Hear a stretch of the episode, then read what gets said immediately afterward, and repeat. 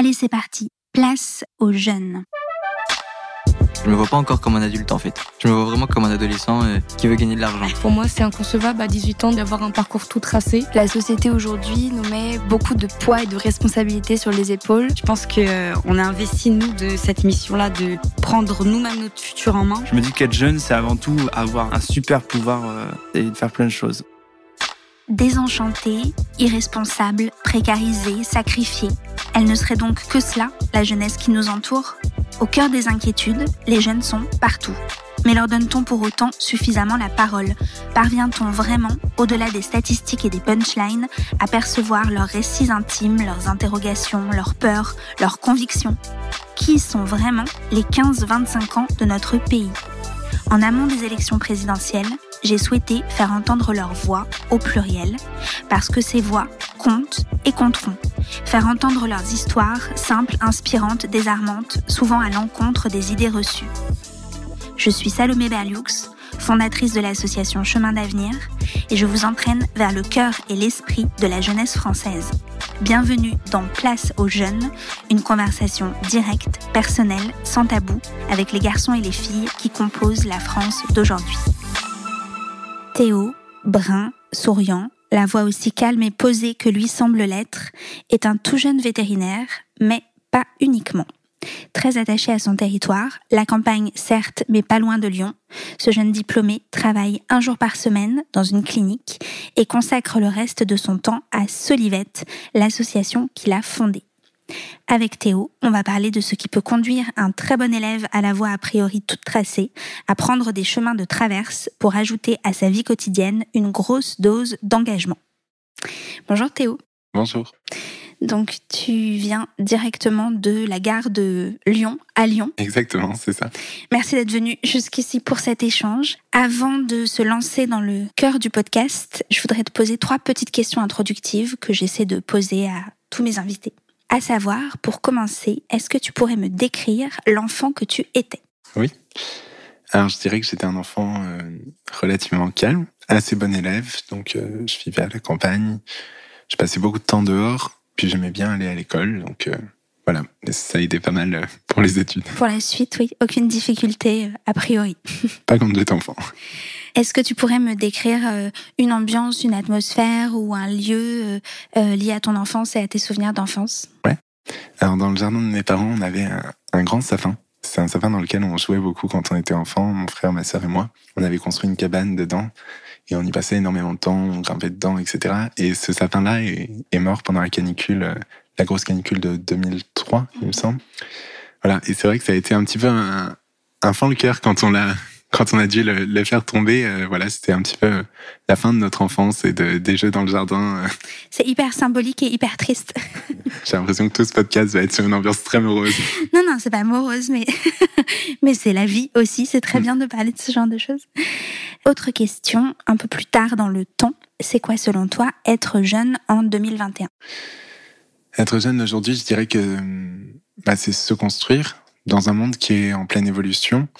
On fait face à de gros changements qui vont amener des décisions, je pense, assez capitales dans les années à venir, parce qu'on est face à de plus en plus d'urgences, que ce soit l'urgence climatique, une urgence sociale, etc. Et donc, on est dans un, dans un milieu finalement assez anxiogène, où on se construit euh, et on essaie de se forger une identité au milieu de tout ça. Et toi, tu trouves ça particulièrement compliqué ou c'est juste que c'est un défi mais que tu te sens totalement capable de relever? Je dirais que c'est un, c'est un défi. Hein. De toute façon, euh, il faut essayer de voir les choses de face, du bon côté. C'est un défi, euh, ce qui nous amène quand même à, à, pas mal se questionner sur la question de l'engagement et, et euh, sur le rôle, le sens qu'on veut donner à nos vies, à nos parcours. Comment est-ce que tu vois ton avenir à toi? Comment est-ce que tu te vois dans dix ans, à la fois sur les plans professionnels mais aussi personnels? Déjà, moi, je me vois sans enfant. Je n'ai pas forcément envie d'en avoir. Euh, je trouve que voilà, c'est une grosse responsabilité. Je suis pas sûr que dans, dans le monde actuel, euh, j'ai envie euh, de leur imposer ça. Par contre, d'un point de vue plus professionnel, je me vois continuer une petite activité vétérinaire parce que c'est vrai que j'aime bien ça, j'aime bien le contact avec euh, les propriétaires d'animaux, etc. Donc cette activité, ça pourrait être soit à travers Solivette dont on va discuter, soit à travers une clinique vétérinaire assez classique. Et puis évidemment cette notion d'engagement qui est, qui est assez forte dans mon parcours que je veux continuer à tout prix. Concernant ton parcours personnel, si on repart un petit peu plus en amont, est-ce que tu peux me décrire la famille dans laquelle tu as grandi? Je suis né à Lyon et puis je suis allé grandir à une demi-heure à peu près de la ville de Lyon, euh, dans une campagne quand même assez urbanisée, en tout cas assez bien, bien desservie. Ma mère est infirmière, mon père euh, travaille à la Ligue de rugby. J'ai grandi avec un frère et une sœur jumelle dont j'étais euh, relativement proche. Et donc tu restes très attaché à, à cette campagne? C'est vrai qu'en fait je suis très attaché au fait d'avoir des animaux de compagnie et c'est vrai que pour moi aujourd'hui ça passe forcément par euh, une quête aussi euh, d'un petit peu de nature, d'un petit peu d'espace. J'ai grandi donc dans une maison avec un, où on avait la chance d'avoir un, un grand terrain on a eu pas mal d'animaux de compagnie, un lapin, un chat, des chats même, des canards, des poules, une oie, etc. Donc euh, c'est vrai que ça a forcément dû influer sur mon parcours aussi. Et euh, c'est quelque chose aujourd'hui que je recherche aussi euh, dans mon mode de vie. Et donc d'ailleurs, l'endroit où tu vis aujourd'hui, toi? Eh ben, je suis allé vivre de l'autre côté de Lyon, dans la banlieue campagne aussi. À une trentaine de minutes aussi, mais de l'autre côté. Exactement, alors un petit peu plus proche, à une vingtaine de minutes seulement, dans un petit village qui fait partie de la métropole de Lyon, mais qui est quand même assez, assez vert, où j'ai la chance de pouvoir accéder à pied à des grands champs, des grands espaces de la forêt, pour pouvoir aller me promener avec mon chien. Est-ce que tu peux me dire euh, quelles études tu as suivies, pourquoi, comment? J'ai suivi un parcours scolaire assez classique pour un vétérinaire. Euh, j'ai fait un bac euh, scientifique, je suis parti en prépa, en classe préparatoire, euh, biologie, chimie, physique et sciences de la terre. Donc c'est la prépa qui ouvre au concours vétérinaire. Et ensuite, je suis entré donc au bout de deux ans de classe préparatoire en école vétérinaire. Là, j'ai eu un parcours euh, qui a commencé un petit peu à être un petit peu plus original, on va dire. Donc j'ai fait quatre ans d'école vétérinaire. J'ai ensuite pris une année de césure pour pouvoir me consacrer à, pendant un an à des projets un peu plus personnels, mais qui sont devenus des projets professionnels par derrière. Et ensuite, je suis retourné faire ma dernière année d'école vétérinaire. euh, Si on repart de ton envie de devenir vétérinaire, tu as toujours eu envie de faire ça quand tu étais enfant? Tu te posais pas vraiment la question ou tu hésitais entre vétérinaire et quelque chose d'autre? Je dirais que je sais pas trop d'où me vient cette envie, mais c'est vrai que je l'ai toujours eu, un petit peu comme euh, certains ont envie d'être pompier ou docteur. J'avais la chance d'avoir des assez bons résultats scolaires et donc que cette euh, ambition soit finalement assez réaliste. Euh, et donc euh, ça ne m'a jamais trop quitté. Alors après, avec la particularité qu'en entrant en école vétérinaire, j'avais vraiment l'envie de travailler auprès des animaux de ferme, donc d'être vétérinaire rural, d'aller soigner des vaches, des chevaux, des brebis, des moutons, etc. Et puis au final, euh, très rapidement, après être entré en école vétérinaire et après avoir été confronté au monde de l'élevage, c'est une envie qui, qui m'a quitté. passé Ah oui, c'est vrai, pourquoi? Je pense que c'est hum, bah, c'est vraiment quelque chose euh, que j'idéalisais un petit peu et en fait euh, il y avait euh, une notion que j'avais pas pris en compte, c'était toute cette notion de médecine des populations, c'est-à-dire du côté très économique de l'élevage au final et donc du soin aux animaux qu'on apporte derrière avec des animaux qu'on va préférer euthanasier alors qu'ils pourraient être sauvés parce que ça va nous coûter trop d'argent. Donc c'est vraiment quelque chose qui m'a pas vraiment plu. Oui, auquel tu n'étais pas préparé en école. C'est ça, euh, pas préparé. Et donc du coup, euh, les premières immersions dans ce monde-là ont été assez assez dures. Ça fait partie des conseils que tu donnerais à, à un jeune euh, qui a envie de devenir vétérinaire, le fait d'essayer d'avoir une approche concrète de ce métier? Ouais, je pense que c'est un métier qu'on idéalise euh, beaucoup, alors qu'on voit souvent le côté où on va sauver des animaux, les opérer, euh, passer du temps auprès des propriétaires, etc. On imagine beaucoup moins les côtés plus négatifs, qui est aussi bah, toute cette notion économique de l'animal de compagnie, parce qu'aujourd'hui, il n'y a pas de sécurité sociale pour les animaux et très peu d'animaux en France sont assurés. Donc du coup, on a toujours un pendant, euh, un pendant financier en fait su- sur les soins qu'on va réaliser.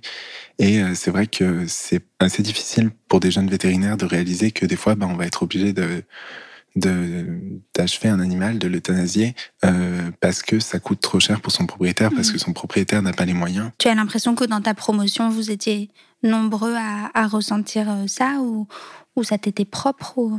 Au-delà même de ma promotion, je pense qu'on est nombreux dans, dans le monde vétérinaire à vivre un petit peu cette désillusion du métier. Euh, Aujourd'hui, il faut savoir qu'il y a énormément de vétérinaires qui arrêtent d'exercer et qui se reconvertissent vers d'autres métiers parce qu'il y a vraiment une différence en fait entre ce métier rêvé, ce métier attendu, et puis la réalité de terrain. Et j'imagine particulièrement euh, dans la ruralité, euh, justement, y compris pour euh, la dureté du quotidien. Exactement, c'est vrai que quand on est vétérinaire euh, rural, on est confronté euh, aussi à toutes les difficultés que vit euh, le monde agricole aujourd'hui. Donc on est face à des éleveurs qui sont en grande détresse, des éleveurs qui malheureusement mettent fin à leur vie aussi. Euh, et souvent on est l'un des premiers interlocuteurs de, de ces personnes-là. Et donc on capte énormément de, de leur détresse. Et c'est vrai que si on n'arrive pas à se blinder un petit peu, on devient rapidement une, une vraie éponge et, et, ça peut être assez dur. Tu me disais qu'il y avait un, un, fort taux de suicide en fait euh, chez les vétérinaires, c'est ça? Oui, c'est ça. C'est une des professions en France avec le plus haut taux de suicide.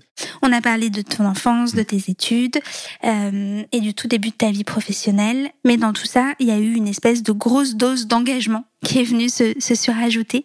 Est-ce qu'il y a eu un déclic en particulier, un moment précis où tu t'es mis à, à t'engager euh, à ce point? Ouais, alors je pense que c'est vraiment mon entrée en école euh, vétérinaire en 2014 qui a marqué euh, le début de mon engagement. Je sortais de prépa où j'avais été euh, très axé sur le travail et très conditionné travail. Et du jour au lendemain, je suis entré en école vétérinaire, donc où le programme était quand même beaucoup beaucoup plus light. J'avais des grands moments de pause et donc du coup j'ai décidé de m'engager dans un projet associatif. Un petit peu par hasard, je suis rentré dans une association qui s'appelait le Dispensaire vétérinaire étudiant, qui était une association de l'école vétérinaire dont l'objectif était de soigner gratuitement les animaux de personnes sans domicile fixe sur la métropole lyonnaise.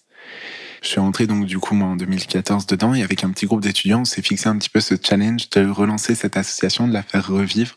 Donc très rapidement, je suis allé sur le terrain, j'ai rencontré pour la première fois de ma vie, je pense, des personnes sans domicile fixe.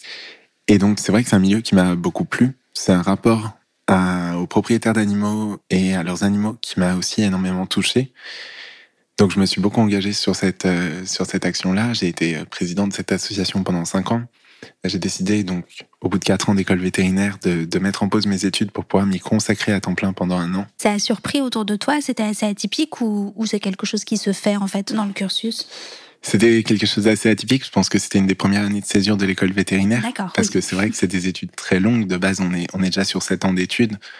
Donc, il y a peu de personnes qui se lancent, qui prennent ce temps de pause au milieu de ces sept ans et qui acceptent de, de retarder, en fait, finalement, leur entrée dans le monde professionnel d'un an encore pour s'engager sur des projets. Mais c'est vrai que pour moi, mon engagement dans, dans cette association, il devenait tellement fort que j'avais envie de, d'essayer, de me lancer et de voir ce que je pouvais faire en un an en m'y consacrant à temps plein, mettant un petit peu de côté euh, ces études peut-être toutes tracées dans lesquelles je me dirigeais.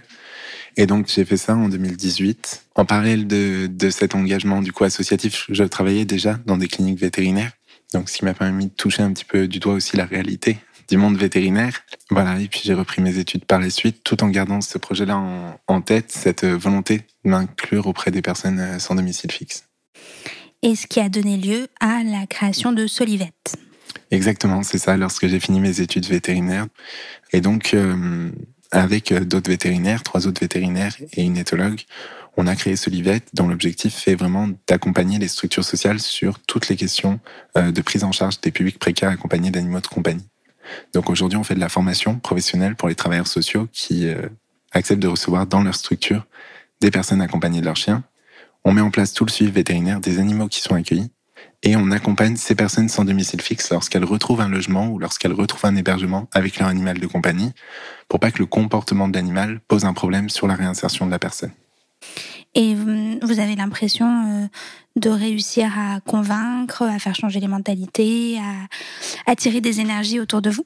Ouais, alors l'association est toute récente, elle, elle, a à peine deux ans maintenant, donc c'est difficile vraiment de voir l'impact qu'on a sur le milieu. Mais c'est vrai qu'on a été assez surpris de voir euh, certaines grosses structures qui avaient l'habitude de ne pas recevoir des animaux de personnes sans domicile fixe changer alors qu'on leur proposait cet accompagnement et justement s'ouvrir à ces questions d'inconditionnalité de l'accueil des personnes sans domicile fixe. Donc c'est quand même des signes assez positifs oui, pour la suite. Ça, ça doit être très encourageant. Oui. Et les objectifs de croissance, du coup, c'est quoi à, court ou moyen terme? Aujourd'hui, on travaille beaucoup avec la Croix-Rouge euh, française pour essayer de développer le, le, projet et voir comment on peut bah, peut-être essaimer le modèle sur une plus grande partie du territoire français. J'imagine notamment à Paris. Exactement, à Paris, mais aussi en Bretagne, en Occitanie, sur euh, toutes les régions où il y a finalement un besoin. Ok, et concrètement, tes journées, elles ressemblent à quoi? Bah Là, cette semaine, par exemple, donc aujourd'hui, je suis à Paris, mais euh, il y a trois jours, j'étais à Grenoble.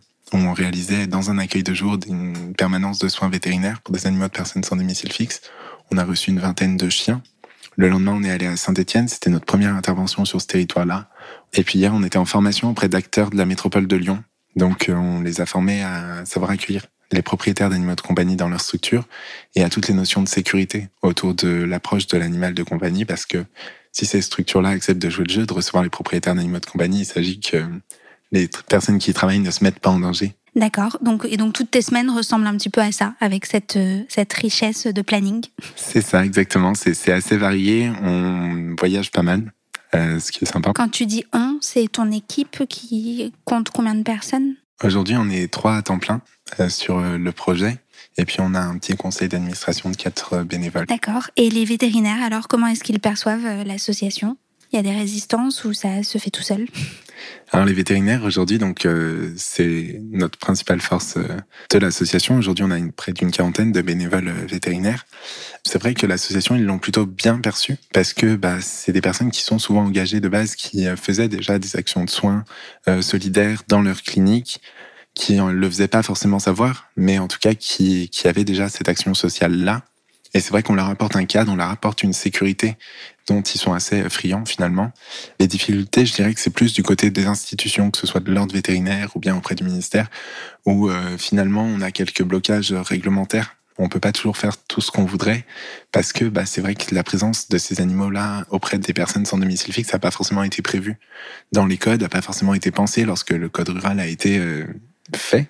Et donc euh, finalement, il y a beaucoup de choses sur lesquelles on ne peut pas, on peut difficilement agir Ok, et tu vois quand même les lignes bouger progressivement ou on est encore loin du compte?